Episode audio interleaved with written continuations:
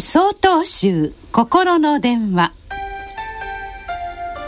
今週は「ホームでの出来事」と題して長野県長慶寺鈴木健信さんのお話です。ある日満員電車から駅のホームに降り立つと大きな声が聞こえてきました。その声に驚いてそちらを見ると大学生とサラリーマンとおぼしき男性二人が睨み合っています。話の内容から察するところどうやら足を踏まれた踏んでいないというようなことのようです。二人は時間が経っても怒りが収まるどころか売り言葉に買い言葉で言い争いを激しくしていきます。周囲の人は巻き込まれるのを恐れているのか見て見ぬふりをして通り過ぎようとしていました。ついには二人は襟首をつかみ合うまでになり見かねた私は喧嘩をやめるよう声をかけてみました。が二人とも頭に血が上っていて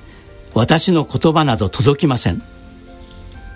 割って入るにも法事へ行く途中で時間がなかったので仕方なく駅員さんに事情を話して喧嘩をやめてもらうように頼みました。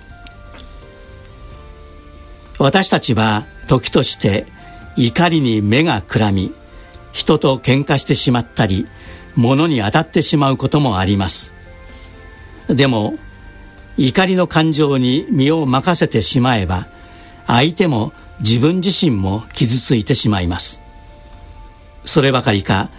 当事者だけでなく関わった人すべてに怒りや不安を振りまいてしまうのです。それは燃え盛る松明を振り回して方々に火の粉を振りまいている姿に似ています。そんな怒りの炎を防ぐにはどうしたらいいのでしょうか。それには何か特効薬があるわけではありません。お釈迦様は平静で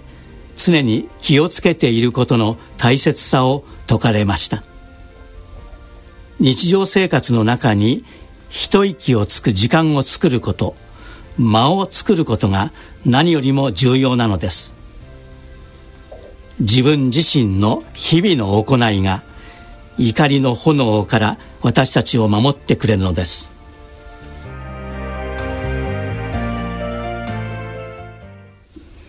なお12月28日よりお話が変わります。